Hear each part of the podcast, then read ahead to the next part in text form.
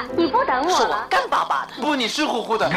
打死我也不说。这个作品要按我个人的理解做的还不够奔放。杜秋，你看多么蓝的天！我有个秘密，我长得多美，人人都爱。谁能证明你是孤兰丹？光影旋转的流金岁月，耳边重温的声声记忆，即使物换星移，年华不再，他们依然满怀温馨，沉淀着时代经典。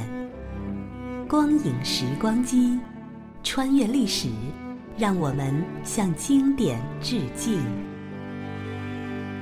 回顾经典电影，向经典致敬。欢迎收听《光影时光机》。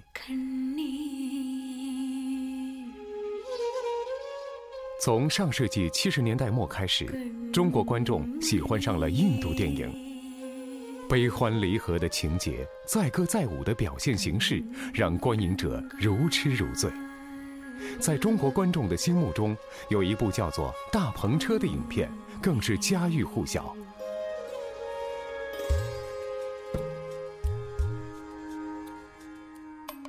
印度影片《大篷车》情节曲折，构思巧妙，引人入胜。伊拉尼精湛的舞蹈表演，著名歌唱家拉塔优美动听的歌喉，使影片增添了耀眼的艺术光华，给观众留下了永恒不灭的印象。时至今日，你或许还能哼唱几句影片的插曲片段。本期光影时光机，我们就为大家重温这部经典的印度电影《大篷车》的录音剪辑。今天播出上集。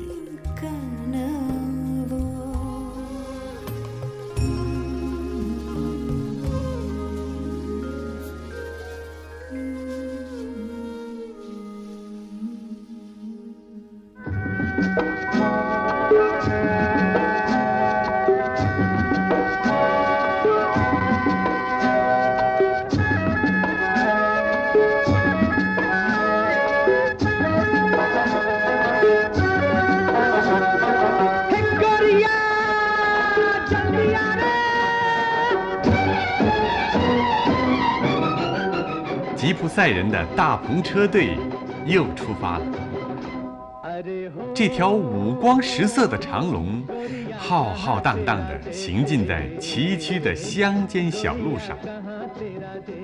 无论是偏远的村庄，还是热闹的市镇，有一块空地就可以成为吉普赛人卖艺的舞台。他们依靠歌舞生活。他们的生活也好像就是为了歌舞。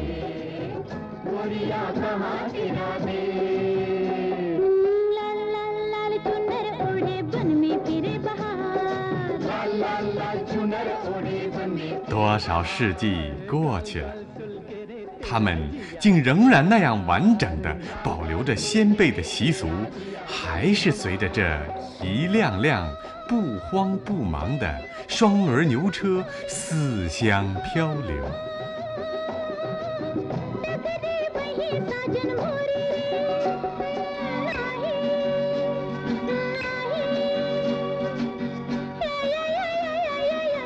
不过，带领这支车队的托塔头人，却也赶了点时髦。他雇了辆汽车，走在车队前面。汽车上挂满了醒目耀眼的广告画，用它来招揽观众。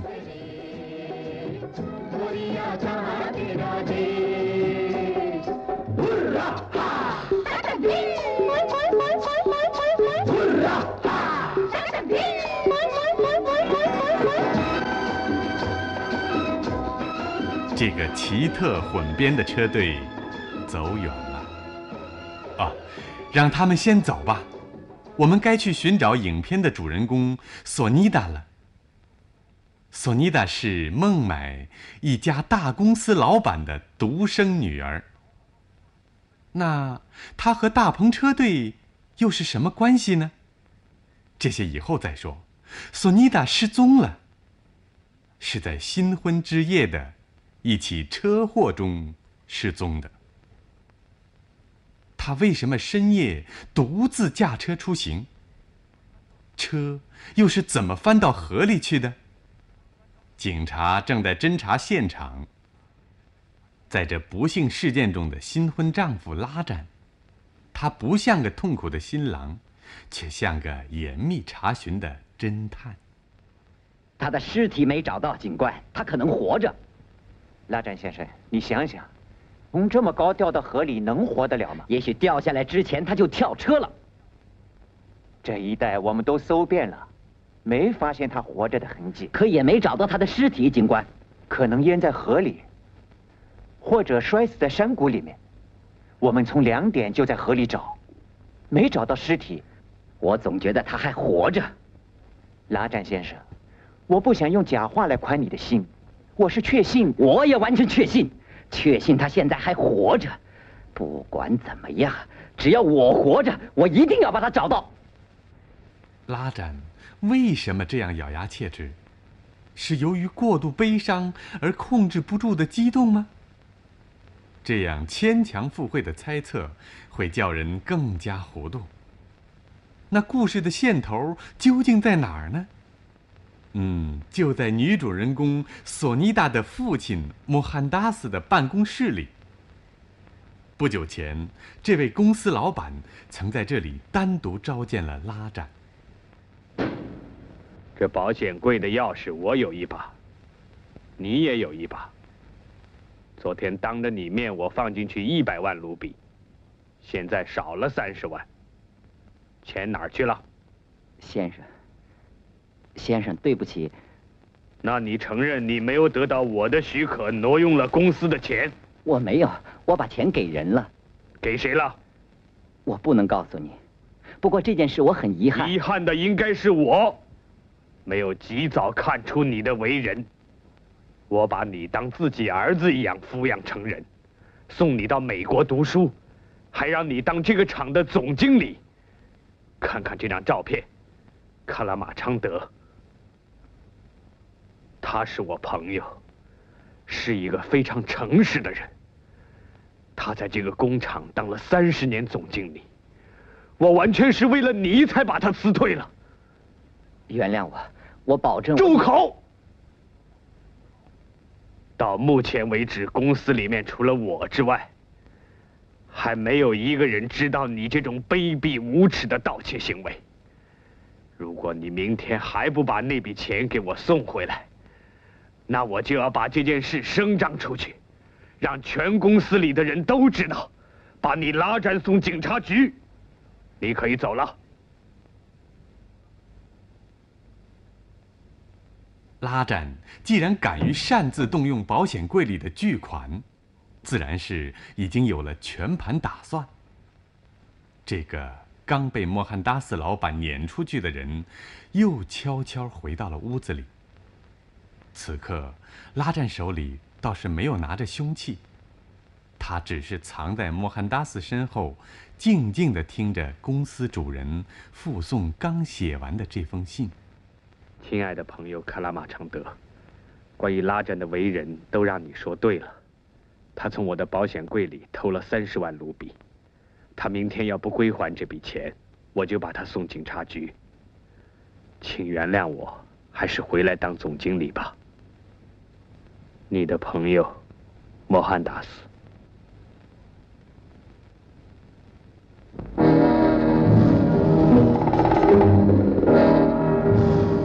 站在这间办公室的阳台上往下看，它的高度足可以置跳楼者于死命。于是，当听到拉站总经理嚷着莫汉达斯先生坠楼自杀了，人们自然会十分惊讶。可是，人已经死了，谁来回答自杀的原因呢？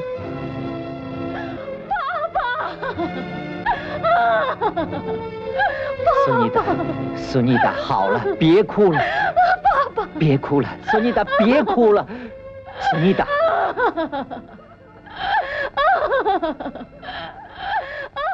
索尼达悲痛欲绝，神经都像有些错乱。医生嘱咐要使他尽量保持安静，一切就全靠拉展来安排了。克拉马昌德先生，实在对不起你。大夫说了，苏尼达现在不能见任何人，他一见到生人，他的病就又要发作了。拉展先生，我对他可不是什么生人，我在莫汉达斯的公司干了整整三十年了，我看着苏尼达从小长大的。这我知道，不过你不了解，他现在病得很厉害。我请求你不要。拉战先生，如果你以为我要见苏尼达是想要重新回来工作，那你完全想错了。我现在是班加罗尔国家石油公司总经理，今天就要出国去欧洲。我来完全是为了聊表我的心意。聊表心意，恐怕是为了我父亲辞退了你，你怀恨在心。现在高就了，就来显摆下自己吧。你为什么来？孩子，我不是你的孩子，你给我走。孩子，如果我伤了你的心。我很抱歉，我绝不再来了。不过，孩子，如果有一天你需要我的帮助，你来找我卡拉马昌的，我一定尽我的力量来帮助你。拉着，你来。这是什么？这是我的遗嘱。等我死了以后。财产全都归你，索尼达，你这是疯了。要是我真的疯了，我也就不会这样做了。可别人都说我是疯了。你这是为什么？因为对我来说，生命已经结束了。除了你，还有谁配继承我们家的这份财产呢？索尼的，我不在乎这个。我着急的是，我答应过你父亲的话。什么？哦，你知道就在出事那天，他对我说了些什么？他说什么？他希望我们俩能够结婚。结婚？对。这怎么可能呢？我，我现在还不想结婚。我能理解你的心情。现在提这件事。确实是不太合适，不过我还是想提醒你，在你拒绝这件事之前，别忘了这是你父亲最后的愿望。不，婚礼当然得如期举行，新娘子就只得忍气吞声于王父灵前。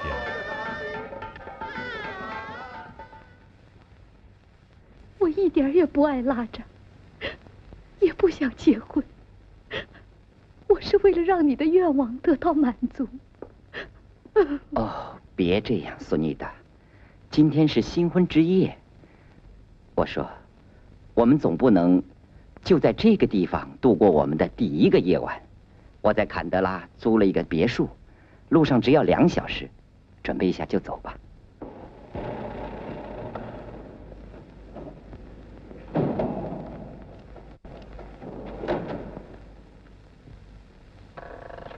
坎德拉的别墅被茂密的林木所环抱，四周没有人家，显得格外幽静。可是透过浓重的夜色，看到树木房屋的幢幢黑影，索尼达不禁一阵寒栗，瑟缩着身躯。等等，我来开灯。啊！屋子里有人。新婚愉快，来着。我认识了，我是莫妮卡，亲王夜总会的红舞女，你的相好有三年了。你胡说些什么？你是谁？你来干什么？你这个地地道道的流氓！你以为我是那么容易受骗的？那你就完全想错了，索尼达，我一点也不怪你。我知道这不是你的过错，全都是他。不过我告诉你，你现在已经落在一个流氓的手心里了。索尼达，索尼达，别听他的，这女人我根本不认识，没有见过，他胡说。我胡说吗？过去的三年里，你每天晚上都是跟我在一起，这难道是假的？你还一口答应说是要跟我结婚，这些也是假的。还有我们拍的这些照片，这难道也是假的？你自己看吧。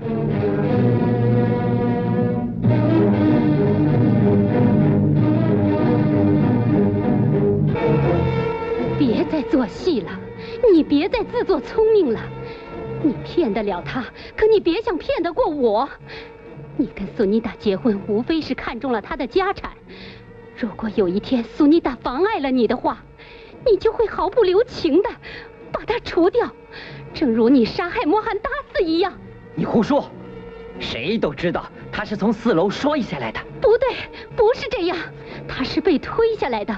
我手里有证据，这是他临死前写给卡拉马昌德先生的信。他死了以后，你从他口袋里掏出来的这封信，现在到了我手里，这你可没想到吧？现在你总应该相信我没有骗你吧？你是在跟一个杀害你父亲的凶手度过这新婚之夜。不过总有这么一天，他会把你也给杀了。我要走了，不管什么时候你需要我的话，你可以来找我。我会尽力帮助你的。再见，拉珍。索尼达，听我说，听我跟你说呀。不。索尼达，别听那女人胡说。不。索尼达，别听那女人胡说。索尼达。索尼达，索尼达。索尼达跑进里屋，把门锁上了。开门。索尼达。在这周围是一片荒野的地方。拉展不担心索尼达会跑掉，他一个人在外屋打开酒瓶，自斟自饮，喝完就一头倒在沙发上睡着了。可索尼达，索尼达怎么办？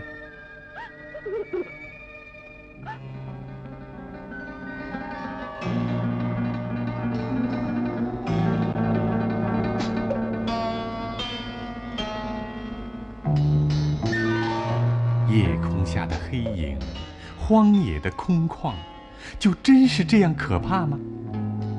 复仇未报，不能等死。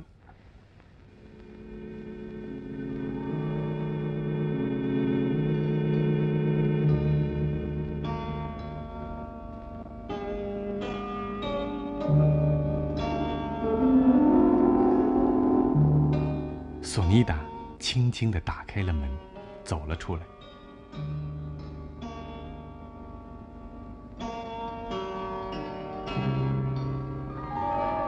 终于找到了汽车钥匙。好，日后见分晓吧。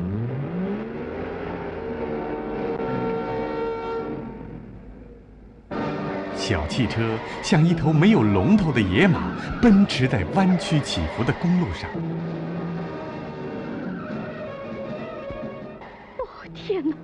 他把汽车车闸拆了，他想害死我。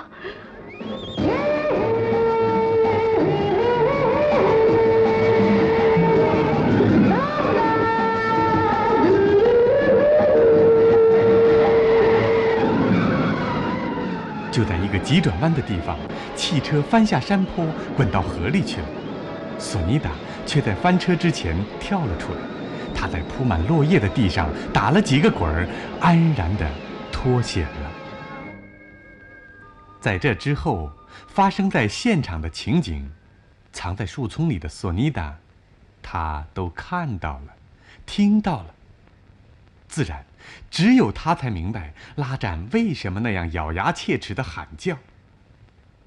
现在，他得先找那个舞女莫妮卡，把父亲被害前写的那封信要回来。那就得先回孟买。可是，拉展派了人在各条路口堵截，索尼达又身无分文。一身农家妇女的装束，还是用一副耳环换来的。就在这时候，索尼达看见了那辆挂满广告画的汽车。这两位吉普赛人招揽生意的汽车，怎么孤零零的停在这儿？要不是辆周身病痛的汽车，又怎么会和牛车为伍呢？这倒成全了索尼达。藏在这被广告画遮得严严实实的车厢里，谁也甭想找到它。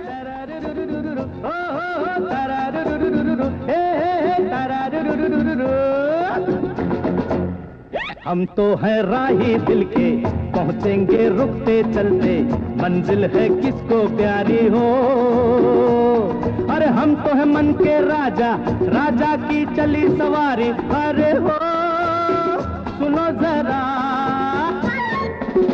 हम तो है राही दिल के, पहुँचेंगे रुकते चलते रे तिरिडिरिडिरिडि टिरिडिरिडिरिडि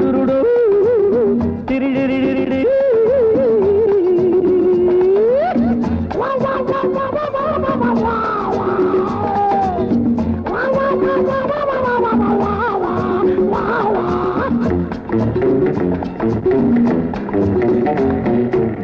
वो अलबेले हैं, सारी दुनिया झेले हैं। अपने तो सपने लाखों, बस कहने को अकेले हैं। अरे सबका बोझा लेके चलती है अपनी लारी। अरे हो सुनो जरा। हम तो है राही दिल के, पहुँचेंगे रुकते चलते रे।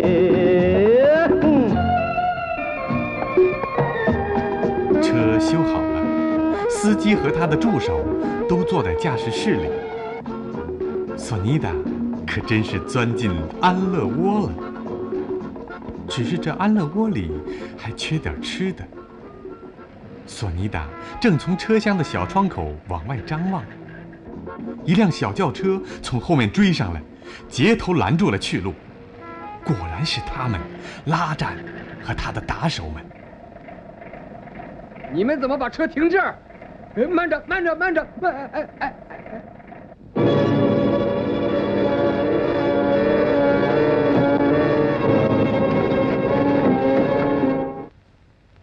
我说，往里瞅什么啊？我们找个姑娘，一个姑娘，一个姑娘，哈哪儿有？哪儿有姑娘，兄弟？都喝醉了，走吧。啊？什么？说我们喝醉了？哎，你们才喝醉了呢，蠢货！快滚吧！等以后再算账。印度电影自二十世纪三十年代引进有声电影以来，电影业在印度获得了长足的发展，并且百分之九十为歌舞片，占据着绝对的数量。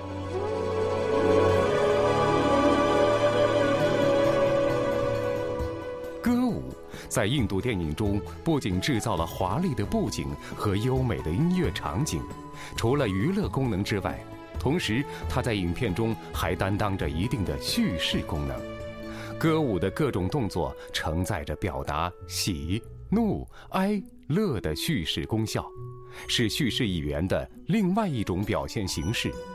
歌舞片至今在印度宝莱坞长盛不衰。